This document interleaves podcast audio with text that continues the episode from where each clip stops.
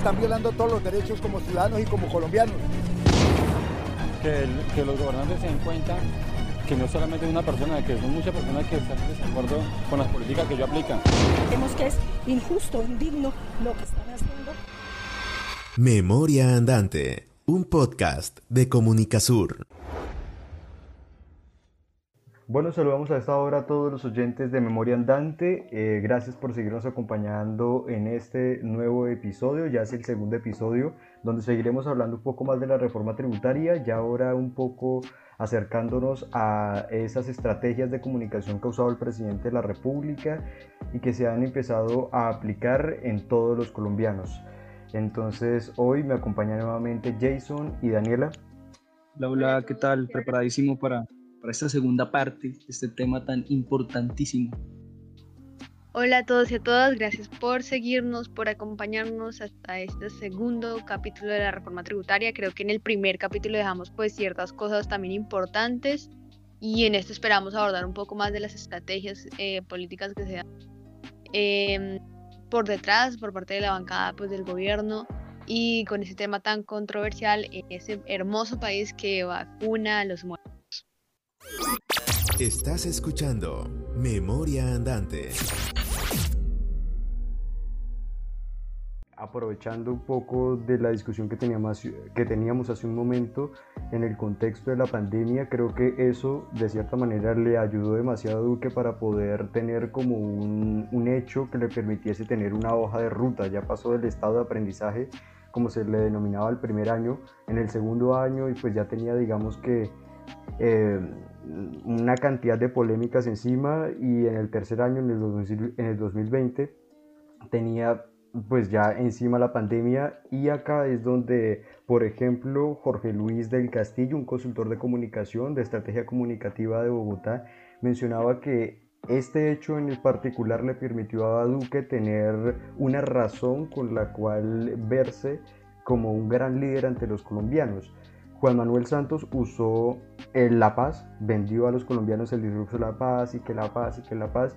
Duque no tenía un discurso, una, una línea, digamos, entonces la pandemia le permitió tener esa linealidad comunicativa para poder venderse como un gran líder y al comienzo le funcionó con programas como Prevención y Acción, tenía incidencia en los colombianos y le permitió subir su favorabilidad, pero a lo largo de los tiempos esto empezó a decaer, a decaer y ya la comunicación entonces cambió y eh, viene ahora con una reforma tributaria y para ello quiero comentarles un poco la visión que tenía Noam Chomsky. Él es un crítico y reconocido filósofo el cual habla de algunas estrategias comunes y efectivas a las que recurren las agendas ocultas para establecer una ley o una norma que de por sí es impopular. Entonces, la primera es la estrategia de la distracción.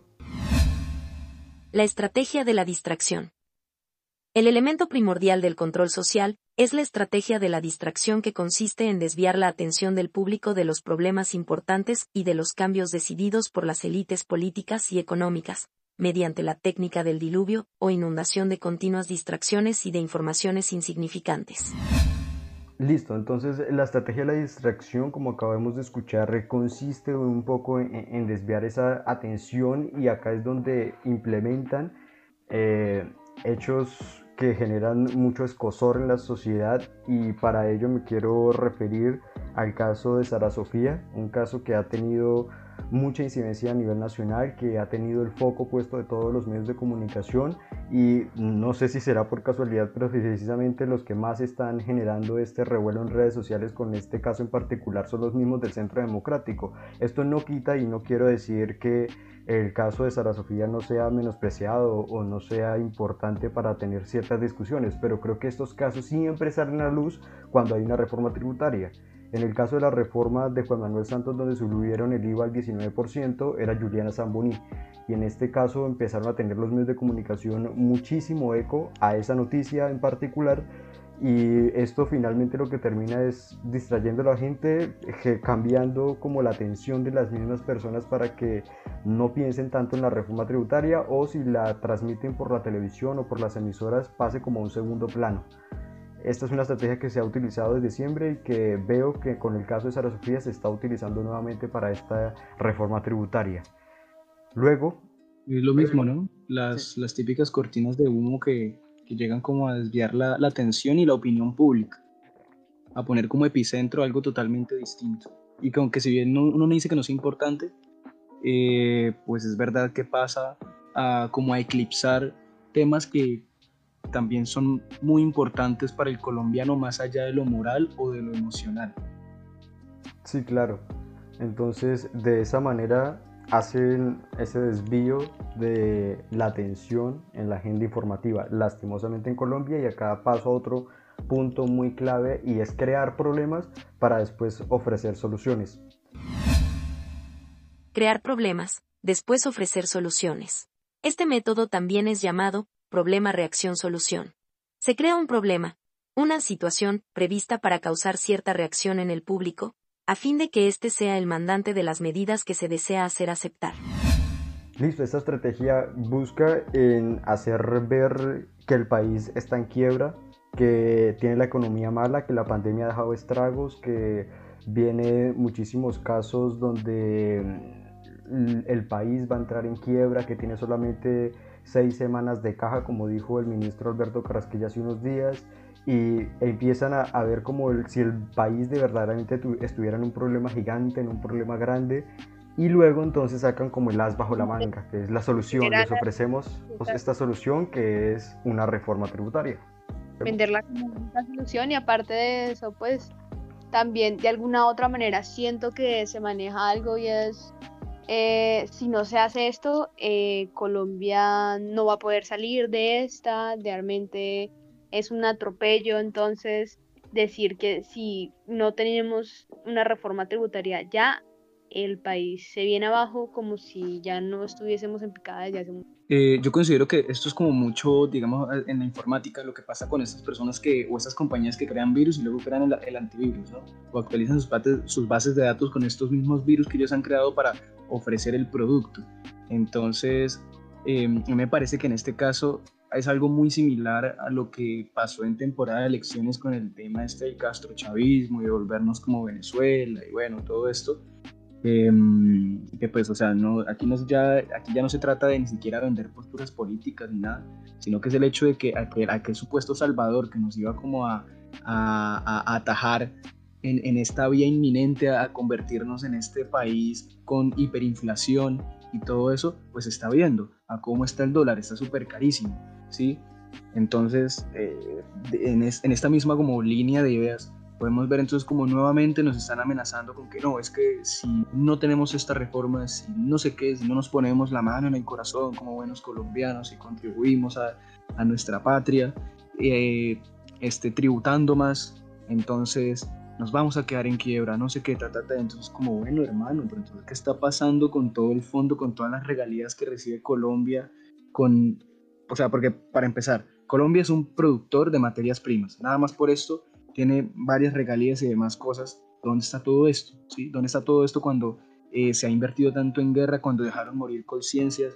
Entonces uno dice, o sea, en realidad hasta qué punto están utilizando este discurso de, de, de, pobreza, de pobreza para, para, en realidad manipular a la gente y convencerles sin, sin en realidad un, un argumento fundamental o propio dada la situación.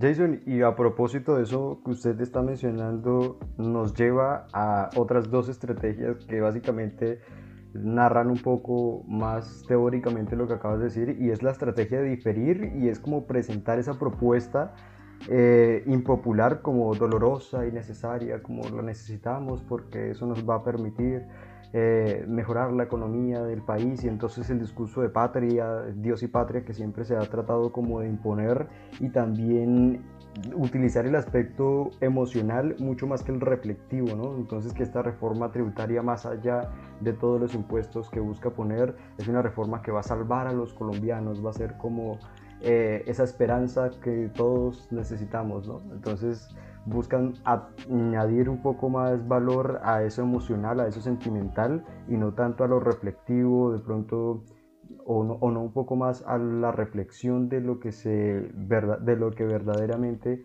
tiene una reforma como esta. Estás escuchando Memoria Andante. Olvidado lo del cine, que se van a hacer unos recortes al, a las producciones audiovisuales colombianas y que pues eso también hace parte como una estrategia política que, eh, que es censurar, ¿no? La, la, censura de cualquier tipo de medio que pueda hacerle contrapeso al gobierno. Y que con respecto a eso, Daniela, el presidente publicó un tweet hace unos días y que generó también mucha polémica y fue que Netflix iba a colocar oficinas en Colombia y que después de eso Colombia se iba a convertir en el Silicon Valley de América Latina. Cuando en realidad el cine colombiano está completamente desfinanciado, cuando el Ministerio de Cultura no reconoce muchas de esas historias que deberían ser contadas y pues también un poco esa ley de cine que finalmente no ha tenido respaldo del gobierno y eh, con eso de la economía naranja nunca se implementó y ni siquiera los mismos realizadores de, cine supieron de qué se trataba esa economía naranja porque en realidad nunca se evidenció. El cine siempre fue eh, como lo de menos importancia en el gobierno de Iván Duque. A mí la verdad, o sea, no, espero no sonar despectivo, pero esas actitudes que tiene el presidente, aparte de ser muy infantiles y de querer tapar el sol con un dedo, cuando, pues gracias a Internet y, al mediatismo, eh, de, el mediatismo es una palabra que existe, lo, lo mediático. a lo mediático, ¿sí? ¿Cierto? Sí. Bueno, gracias a lo, a lo mediático, em, es que en realidad uno, uno, se da cuenta que hay muchas cosas que no tienen sentido con lo que él habla, entonces a lo que quería llegar es que me recuerda mucho como yo creo que a la compañera o compañero que tuvimos todos en el colegio, la escuela, que, que hablaba mucho, trataba de mostrar mucho, pero a la hora de la verdad, pues ni tiki tiki ni tracas, ¿no? Entonces es como, ok, listo, Silicon Valley, pero es que hermano, hay mucha, hay mucha pobreza, avances tecnológicos no hay, este, nos está apoyando la parte de, ciencia, la parte de cultura, la parte de arte. el desarrollo, el, que el desarrollo no solamente recae en tantas empresas internacionales, eh, transnacionales lleguen a Colombia, ¿no? El desarrollo es cómo se está Colombia a nivel mundial, o sea, cómo, se está posicionando Colombia desde su propio mercado, ¿no? inclusive claro, es que es como en realidad aporta desde su propio trabajo. Así es, vemos nada más el panorama que se estaba viviendo con lo de los paperos, que tenían que sacar sus, eh, sus bultos de papas, sus cultivos, sus cosechas, que mm, a las avenidas a mirar a ver quién se los compraba porque estaba tan mal el transporte que ellos no estaban ganando absolutamente nada y esto, esto ha pasado también con muchos otros productos. Y ahorita, pues, si se da una reforma tributaria de esta manera, que se aumenta la gasolina, aumenta el IVA de la gasolina, que de por sí ya es sobrevaluado, eh, para un país que tiene petróleo y, y, que convierte el petróleo en gasolina, pues de por sí debería ser muchísimo pues menor el, el costo eh, pues imaginémonos un poco también lo que se prevé con, con el alza de la gasolina, hasta dónde podemos llegar. Claro, todos estos hechos digamos que se enmarcan en una gran polémica y por ello creo que ya es momento de concluir un poco de todo lo que hemos hablado en el episodio.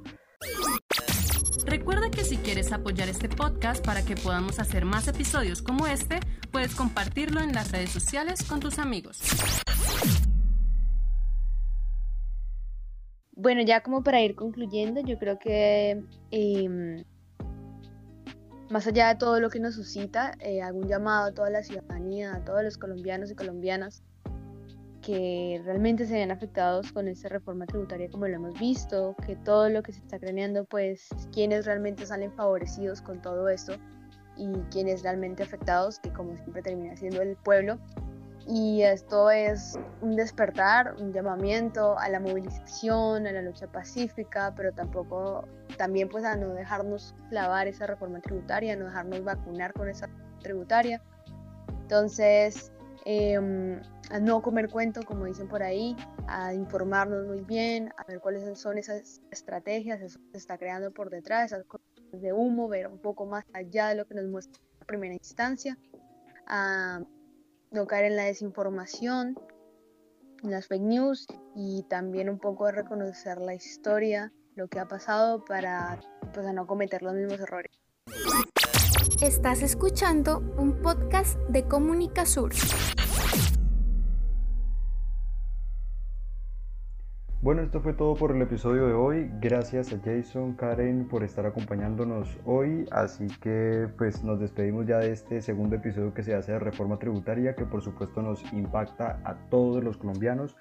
No solamente algo de ciertos estratos sociales, sino que todos finalmente vamos a terminar perjudicados por estas nuevas leyes que se implementan en Colombia. Así que Daniela, Jason.